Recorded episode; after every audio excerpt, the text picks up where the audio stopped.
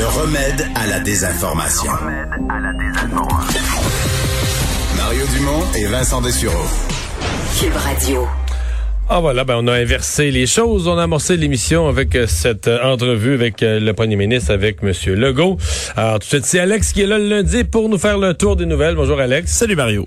Ouais, et dans les nouvelles, on a compris que Monsieur Legault ne céderait pas sur le racisme systémique. Là. Non, non, définitivement sa pas. Là, position est... Tu l'as dit, toi, c'est le mot en S. Tu Ouais, sa qualifier. position est ferme et assumée. Ouais, elle être ferme à assumer, mais quand même, il y a le plan aujourd'hui qui était présenté, hein, le rapport du groupe d'action contre le racisme, quand même, puis qui fait plusieurs recommandations euh, qui ont été énoncées, entre autres, par le ministre délégué à la Santé aux services sociaux, Lionel Carman, qui les a présentées aujourd'hui, entre autres, de mettre en place une politique de tolérance zéro sur le racisme. Euh, les mesures, il y en a déjà quelques-unes qui sont connues. On parle, entre autres, de nommer un ministre de la lutte contre le racisme, de mener une campagne nationale de sensibilisation au racisme, de miser sur l'éducation des jeunes, entre autres, euh, puis un ministre comme ça là, qui pourrait former, entre autres, là, une espèce de petit mi- mini-ministère, si on veut, de lutte contre le racisme, avec des Mais- fonctionnaires qui seraient, entre autres, là, formés sur ces questions-là. Mais je pense que la mesure euh, la plus, euh, ben, dans l'immédiat, qui va faire le plus de débat, c'est parce qu'il y a comme pas de nuance sur la police. C'est qu'on demande, on veut vraiment interdire aux policiers de faire toute arrestation qui est pas fondée ou qui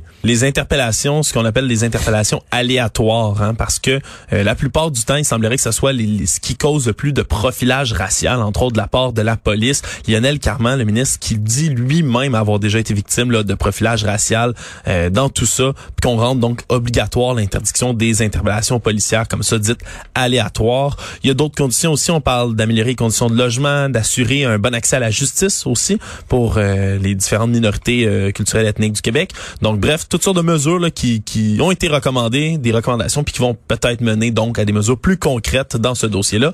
Mais rien sur le racisme dit systémique, Mario, tu l'as dit.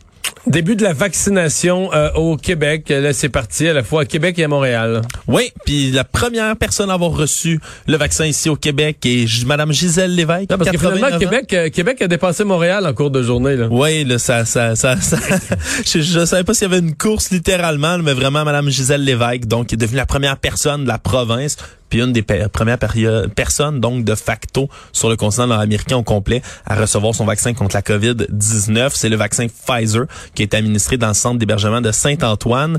Euh, on parle entre autres que Madame Lévesque avait revêtu ses plus beaux habits, Mario. Bon, il y avait ben, toutes sortes, euh, il y avait toutes sortes de médias, caméras, euh, euh, photos autour d'elle pour la prendre ce matin. Elle était bien contente de recevoir. Elle dit que ça lui a même pas fait mal, Mario. Non, mais là, c'est dans le fond, il- on n'est pas dans un gros, euh, une grosse opération pour l'instant. Ça se Il n'y avait pas des fils de gens Non, non, vaccinés ça se passe dans deux CHSLD, des quantités quand même euh, limitées de vaccins. Donc, on va, disons que c'est, c'est presque une répétition générale avec des petits nombres de doses. Ça commence de manière modeste, mais disons que l'image symbolique vraiment de la, du début de la même. vaccination, elle est là. Dans une journée où, Mario, au nombre de cas, on recense 1620 nouveaux cas supplémentaires de COVID-19 et 25 nouveaux décès sur l'ensemble du territoire québécois. Donc, on, on l'attend depuis longtemps, le vaccin. On espère que ça va faire descendre ce bilan-là euh, dans les, prochains, euh, les prochaines semaines, les prochains mois. Ouais, c'est vraiment, c'est le Grand Montréal. Aujourd'hui, on vise Laval, il y en a beaucoup, mais Laval, Montérégie, Montréal, le Grand Montréal, euh, ça commence à être, euh, ça commence à être inquiétant. Euh, Parlons-en de la grande région de Montréal qui va se voir demain. Euh, Monsieur Legault l'a mentionné vite là, euh, annoncé. On dit parmi les plus grands investissements de l'histoire du Québec en transport en commun. On se raccroche au REM mais on, élargit la zone couverte par le REM de beaucoup. Oui, c'est c'est toutes des informations évidemment le préliminaire un peu. On n'a pas encore l'annonce officielle, tu le disais, qui va être faite demain. Mais j'écoutais le premier ministre avec toi tantôt qui qualifiait ça de la plus gr- des plus grands investissements presque de l'histoire du Québec. Euh, on parle de prolonger, oui, le réseau express métropolitain, le REM, vers l'est de Montréal, sur la rue Sherbrooke. On parle vers le nord jusqu'au cégep Marie-Victorin, dans l'arrondissement d'Anjou. Euh, toutes sortes de prolongements qui permettraient ben, de rejoindre beaucoup plus de personnes de régions, de sections de, de la région du Grand Mais Montréal. ça répond aussi à une, une des critiques du REM euh, qui était venue, puis bon, c'est que le REM était vraiment euh, à l'ouest. Puis le- l'explication, c'était que l'aéroport est dans l'ouest de Montréal. Hmm. Mais il y a quand même des gens qui étaient restés sur leur appétit en disant, ben le REM se fait sous un gouvernement libéral. Puis il se promène à 90% dans des comtés libéraux. Là. il se promène, il part de Brossard, c'est Ouais. libéral, il s'en va dans l'ouest de Montréal, c'est libéral, il était tout en territoire libéral. Alors là, on s'en va à un territoire un peu plus francophone. Dont, dont on parle entre autres, comme je disais, dans, dans l'est jusqu'à Pointe-aux-Trembles, une vingtaine de nouvelles stations sur une trentaine de kilomètres. Euh, ça passerait là, par la rue Dickinson, l'avenue Souligny, ça se connecterait à la rue Sherbrooke. Bref, l'objectif en ce moment de la caisse serait de commencer, dit-on, la construction autour de 2022 pour tout ça. Euh, Puis c'est certain, ça, ça s'inscrit aussi dans tous les, les grands projets. On parle De beaucoup de vouloir faire du transport en commun, d'investir là-dedans. Ben voilà, euh, qui sera fait disons, demain, euh, ça risque d'être annoncé. Et ça va euh, sur le plan des travaux d'infrastructure. si on fait tout ça, je sais pas, est-ce que techniquement, dans les mêmes années, on devrait faire le- prolonger la ligne bleue du métro? Euh, Il y a d'autres projets pour la rive sud aussi, là, de, de faire du nouveau... euh, ben, c'est pas un REM, c'est le tramway qui se connecte au REM, mais euh, sur la rive sud, un autre sur la rive nord de Montréal. Si on fait tous ces projets de transport en commun-là, d'après moi, on va avoir un problème quasiment de, de, de, de, de disponibilité des entreprises, des constructeurs, des gens qui sont... Disons que ça risque de peut-être avoir un impact positif sur le trafic, on l'espère, hein, qui, Ben là, qui a des fléaux de Montréal depuis les des, dernières des années. milliers de personnes en tout cas et des milliers et des milliers euh, autrement. Euh, Desjardins, euh, bon, c'est une espèce de, de conclusion conjointe euh, du commissaire à la vie privée du Canada, du commissaire à la vie privée du Québec et l'autorité des marchés financiers qui s'est mêlée. Les trois ont comme enquêté en commun. Les trois rendent leur rapport ce matin. C'est pas beau pour Desjardins. Non, pas du tout. Ils disent que Desjardins, entre autres, a manqué à ses obligations légales lors de la fuite de données qui avait eu lieu en 2019. L'autorité des marchés financiers qui ordonne à la coopérative donc de resserrer leur mécanisme de contrôle interne. Euh, ils disent qu'entre autres en 2019, là, quand il y avait, eu, on se rappelle, 9,7 millions de Canadiens qui avaient été touchés par euh, des, des données, une fuite de données. Là-dedans, c'était nom et prénom, les dates de naissance, l'assurance sociale, les adresses, les téléphones, courriels, historique de transactions, bref, toutes sortes d'informations sensibles et personnelles qui avaient été comme ça euh, dévoilées, relâchées dans la nature. Ils disent qu'il a manqué donc à ses obligations légales de suivre des pratiques de, de saine gestion, de gestion prudente, entre autres. Puis Mais dans le rapport, quand même, mettons, comme, comme consommateur, là, juste dans les faits, hein, pendant 26 mois, là, deux ans et deux mois, pendant 26 mois, il y a un employé qui sortait du matériel, qui le sortait de la zone confidentielle, d'autres qui le copiaient sur leur clé USB, mais t'sais, quand tu le lis, là, tu, en fait, tu, tu te dis quasiment que ça se peut pas, là. Tu sais, parce que moi, quand ça a sorti, je pensais, je me disais, c'est un coup de jarnac, c'est un employé qui, un soir, une nuit... Ouais, euh, il, était, il était frustré contre son employeur. ah, il a oui, décidé il a voulu de donner le grand coup pour faire de l'argent, puis faire une fortune, puis là, il...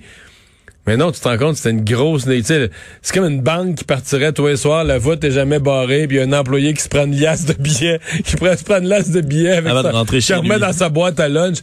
Mais tu sais, ça donne vraiment une certaine impression là, de... Ben, de certaine négligence, Ben oui. d'un gros laisser aller sur une longue période. Ce qui est pire là-dedans, c'est qu'il note, entre autres, du côté de l'autorité des marchés financiers, que Desjardins n'avait suivi le qu'en partie des recommandations qui avaient euh, fait euh, après certains travaux de surveillance euh, qui remontaient avant 2019. Donc, à ce moment-là, il avait recommandé certaines choses et euh, ce qu'on appelle les statuts d'avancement, donc ce que Desjardins disait comme espèce de suivi de oui, oui, dans cette liste-là, on a fait ces travaux-là, on a changé ci, on a changé ça pour augmenter la sécurité. Ben, ça disait le contraire, mais, Mais c'était coché, mais c'était coché, mais c'était pas pas, été fait. pas tout suivi, disons. En partie, il y avait des lacunes dans les trois lignes Comme de les défense enfants, comme les enfants quand tu leur fais une liste de tâches, là. Ouais, ouais, je l'ai ont fait. co- ménage de ma chambre est coché, mais si tu Tout est descends, en dessous du lit. si tu descends l'escalier, tu vas dans la chambre, ça se peut que tu sois déçu un peu. Exact. Ouais. Ben oui. je comprends. Puis Desjardins ont réagi là euh, aujourd'hui après avoir euh, après avoir entendu tout ça. Ils assurent avoir renforcé leurs mesures de sécurité Ben depuis 2019. Entre autres, ils disent que le budget d'investissement, sa protection des données, a passé de 150 millions à plus de 250 millions euh, pour 2021. Donc, euh, Mais je rappellerai les conséquences quand même. mais Peut-être que les gens l'ont l'ont oublié. Quand on a commencé, bon, la PCU a été créée quoi, fin mars, début, avril. Quand on a commencé à entendre parler de fraude à la PCU, mais pas, de, pas de gens qui fraudaient eux-mêmes, parce qu'ils n'avaient pas le droit, de, de fraude pure, de, création, de fausse identité. Tu sais, moi, je crée euh, une identité à ton nom, une fausse identité, je me fais verser des chèques, mais comme c'est ton numéro d'assurance sociale, comme c'est ton nom, mais c'est c'est vers toi que le ministère, le ministère se retourne.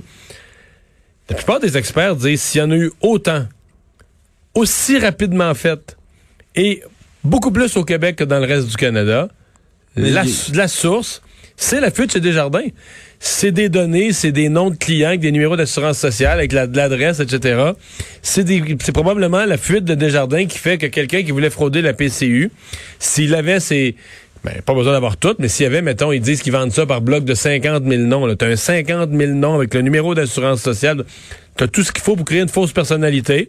Tu la crées pendant quelques jours. Tu ouvres un compte de banque, juste le temps de faire verser la PCU. Après ça, tu disparais dans Tu la fermes le tout, ben oui. Puis là, si tu dis que ça se vend en bloc de 50 000, théoriquement, tu peux te faire 50 000 comptes de PCU Ouais, presque. ben, ouais. C'est- Mais y, il y en a qui semblent quand même s'en être fait verser. Il y a plusieurs, plusieurs, plusieurs euh, exemples de fraude à la CPU qui nous ont été, euh, qui nous ont été euh, rapportés.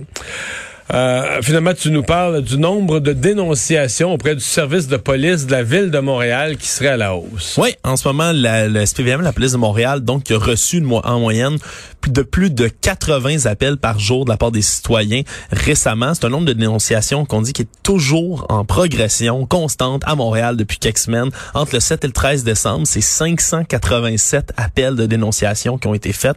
Comparativement avant, dans les 10 semaines précédentes, c'était 410. L'autre semaine d'avant, c'était 365. Donc, euh, force euh, de, de constater qu'à l'approche de Noël, les gens sont prêts à dénoncer de plus en plus les rassemblements qu'il y a. Euh, de tout ça, il y a eu 74 constats d'infraction qui ont été remis. Des amendes, on le rappelle, un peu plus de 1500 dollars de la pièce. Donc, euh, c'est sûr que j'ai l'impression que plus ça va avancer vers Noël, Ben, plus les gens vont rapporter des, des, des- Ouais. des petits parties, des rassemblements qui ben, entendent. plus les gens payent, ont l'impression que eux, ils font des sacrifices importants.